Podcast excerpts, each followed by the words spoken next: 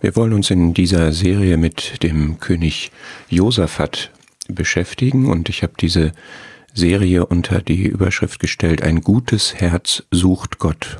Man kann Josaphats Geschichte aus 2. Chroniker 17 bis 20 unter verschiedenen Blickwinkeln betrachten und das, was mich beim Lesen einfach besonders bewegt hat, ist diese Aussage, die wir da haben, dass Gott an Josaphat etwas Gutes gefunden hat, und das ist nämlich sein Herz, das darauf ausgerichtet war, Gott zu suchen. Deswegen ist das meine Überschrift über diese ganze Serie.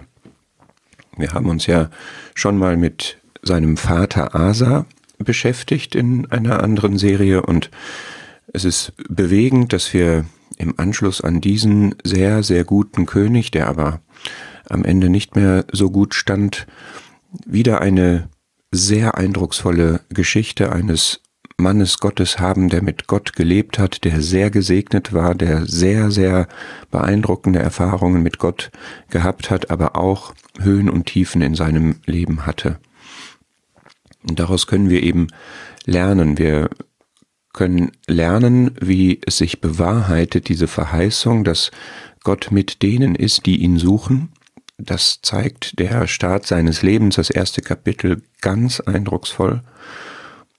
Und dann sehen wir, dass Josaphat leider versagt hat, aber dass in diesem Versagen Gott dennoch seine Ziele erreicht hat und dadurch ist dieses zweite Kapitel, Kapitel 18, eine Lektion in dem Fach Gottes Verantwortung, äh, unsere Verantwortung und Gottes Souveränität und wie Gott rückblickend mit seinem Versagen umgeht, das ist lehrreich und das ist auch der, der Schlüssel und das, was ich darüber gestellt habe. Gott honoriert Josaphats gutes Herz und zugleich lernt Josaphat seine Lektion, die er zu lernen hat. Auch ein Teil seiner Geschichte und in gewisser Hinsicht der beeindruckendste Teil ist Kapitel 20, zweite Chroniker 20, eine Sternstunde des Glaubens wirklich, wo ein Angriff erfolgt und Josaphat das Volk einbezieht und sie sich wirklich völlig hilflos auf Gott werfen, alles ihm anvertrauen und dann den Sieg davontragen, ohne selber ähm, kriegerisch gekämpft haben zu müssen. Und das ist so schön und so stärkend und so vorbildlich, dass wir uns das auch genauer anschauen möchten. Und dann haben wir in, am Ende seines Lebens auch nochmal wieder so einen ja, Schlingerkurs an der Schwachstelle, wo er sich wieder mit ähm, in einen Bund geht mit einem gottlosen König, was schon vorher sein Fall gewesen war. Und auch hier schlingert er wieder, aber Gott hält ihn auch da aufrecht und auch das ist lehrreich.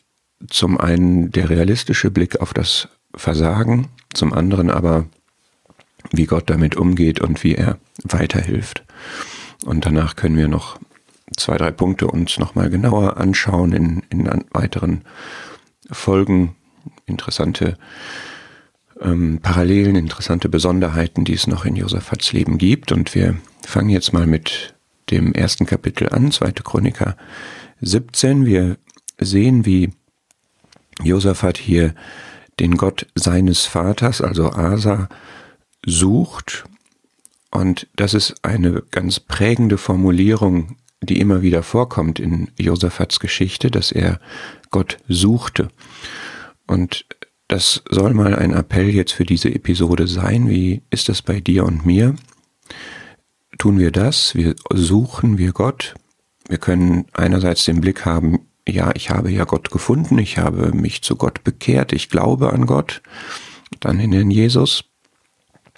Und danach endet das aber nicht mit dem Suchen. Das heißt nicht, dass ich jetzt orientierungslos rumlaufen würde, keine lebendige Beziehung zu Gott hätte, sondern es heißt, dass ich nicht nur in, in Fragen Gottes Willen suche, das ist auch so, sondern dass ich in meinem, in meiner Lebensführung, in meinem ganzen Leben wirklich die aktive, lebendige Gemeinschaft mit Gott suche und seine Herrlichkeit suche, dass ich suchen kann man an der Stelle vielleicht durch Streben ersetzen, dass ich das verwirklichen möchte, dass Gott verherrlicht wird, dass das, was er will, dass seine, Ziele sind, was er anstrebt, dass das in meinem Leben Wahrheit wird. In aller, in jeder Situation, in allen Situationen. Und das ist eine starke Parallele zu der Geschichte seines Vaters. Es ist wert, mal diese Geschichten nebeneinander zu legen, welche Parallelen Vater und Sohn hier aufweisen. Und ich habe hier nur mal so ein paar Highlights aus den vorhergehenden Kapiteln markiert, inklusive der Verheißung in Kapitel 15. Wenn ihr ihn sucht, wird er sich von euch finden lassen. Das wurde Asa gesagt, prophetisch, und das hat sich auch im Leben seines Sohnes verwirklicht. Er suchte Gott und dann ist das Suchen jetzt nicht eine abstrakte theoretische Geschichte, sondern sie hat praktische Auswirkungen. Sie führt dazu, wenn ich diese Herzensausrichtung habe, Gott zu erkennen und Gottes Interessen zu verwirklichen, Gottes Willen zu tun, dann führt das zu einem Tun, dann führt das zu einem entsprechenden Lebenswandel. Es stärkt uns innerlich. Ja, es ist so schön zu lesen, sein Herz gewann Mut auf den Wegen des Herrn und es führt dazu, dass er in diesem Fall beispielsweise götzendienerische Dinge beseitigt. So. Das ist etwas, was Kraft gibt, dieses Suchen. Das ist nicht ein Abarbeiten, sondern das ist auch etwas, was zieht, was motiviert, was stärkt. Und es bewahrheitet sich dann diese Verheißung, wenn ihr Gott sucht, dann wird er sich von euch finden lassen. Und das haben sowohl Asa als auch Josaphat erlebt. Der Herr war mit Josaphat. Und das war die Verheißung. Der Herr ist mit euch, wenn ihr ihn sucht. Er wird sich von euch finden lassen. Das hat Asa erlebt, das hat Josaphat erlebt. Und das hat auch wieder nicht nur diese abstrakte Seite sozusagen, Gott ist mit euch, sondern das zeigt sich auch, das erlebt man dann auch.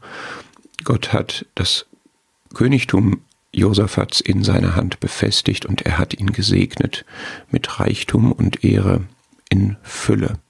In Fülle. Na, er war nicht nur ein König, der hatte, was er brauchte, er war jemand, bei dem man gesehen hat, dass er unter dem vollen Segen Gottes stand. Gottes mächtige Hand, der Gott, der reich ist an allem, der die Fülle hat, das hat man in Josaphats Leben gesehen. Und das ist jetzt wirklich sehr beeindruckend. Ich überspringe ein paar Verse, die kommen dann ähm, ganz am Ende später irgendwann mal in einer der letzten Episoden. Ähm, Das ist so eine Art von Resümee der, der ersten Phase von Josaphats Geschichte, dass er so mit Gott lebt, also eine solche Ausrichtung auf Gott hat und Gott so mit ihm ist, dass das die feindlichen Königreiche rings um ihn her wahrnehmen und dass sie beeindruckt davon sind, ja sogar, dass der Schrecken des Herrn auf sie kommt. Das heißt, Gott wirkt dahin, dass sie davon Abstand nehmen, mit ihm kämpfen zu wollen. Im Gegenteil bringen sie ihm Tributleistungen. Der Begriff Schrecken des Herrn kommt öfter vor in Josaphats Geschichte, auch äh, interessant, dem mal nachzugehen. Und dann wird das hier zusammengefasst, der Segen, unter dem Josaphat war. Josaphat wurde immerfort größer, bis er überaus groß war. Das ist eine ganz bemerkenswerte Formulierung. Dieser maximale Segen, also dieser kontinuierliche, stetige Segen, er wurde immerfort größer und dann dieser, diese Klimax, bis er überaus groß war. So etwas wird sonst nur noch von Salomo gesagt, dieses überaus groß zu sein, überaus reich, überaus gesegnet und dieses immer größer gibt es nur bei David. Und die sind beide Typen, Abbilder des Herrn, von dem auch gesagt wird, dass er immer mehr Gunst von den Menschen bekam. Ja. Das heißt, Josaphat steht hier in einer Reihe mit David, mit Salomo, Bei Samuel gibt es auch eine ähnliche Aussage und mit dem Herrn. Das war jetzt schon ein sehr, sehr vorbildlicher, ein sehr, sehr gesegneter, ein sehr herausragender König, der Josaphat. Und an dieser Stelle verstetigt jetzt ähm, Josaphat seine, seine Stellung. Er baut Burgen einerseits, um seine politische Position nach außen zu befestigen und er baut Vorratsstädte, um den Segen, den Reichtum zu sichern. Und das ist jetzt ein Bild, man sagen kann, wow, das ist beeindruckend, das ist perfekt. Ja, so lebt ein Mensch mit Gott und so bekennt sich Gott zu einem Menschen. Nichts Negatives dran. Auch an seiner Größe nicht. Das ist eine Folge des Segens, den Gott ihm geschenkt hat. Und in der nächsten Folge wird man dann sehen, wie die Geschichte weitergeht, aber ich möchte jetzt gerne das Bild festhalten, der Segen des Herrn macht reich. Und das sind vielleicht jetzt auch Aussagen, die wir uns für, in unser Leben nehmen können. Auch für uns gilt, das sagt der Hebräerbrief am Beispiel vieler Glaubenshelden, wie wir sagen, Glaubenszeugen. Gott ist denen, die ihn suchen, ein Belohner.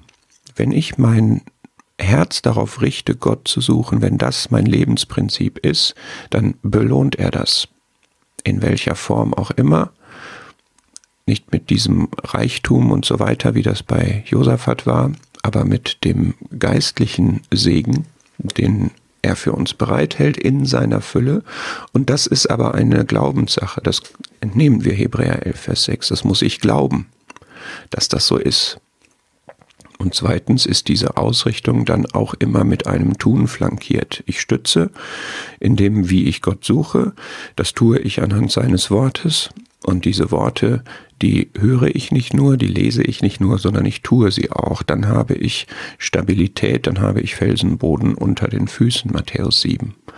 Und es ist immer so, der Segen des Herrn macht reich, Sprüche 10, nichts anderes macht reich echt reich, wirklich reich, nachhaltig reich, aus Gottes Händen reich. Der Segen des Herrn macht reich, es ist gesegnet, es ist lohnenswert, Gott zu suchen.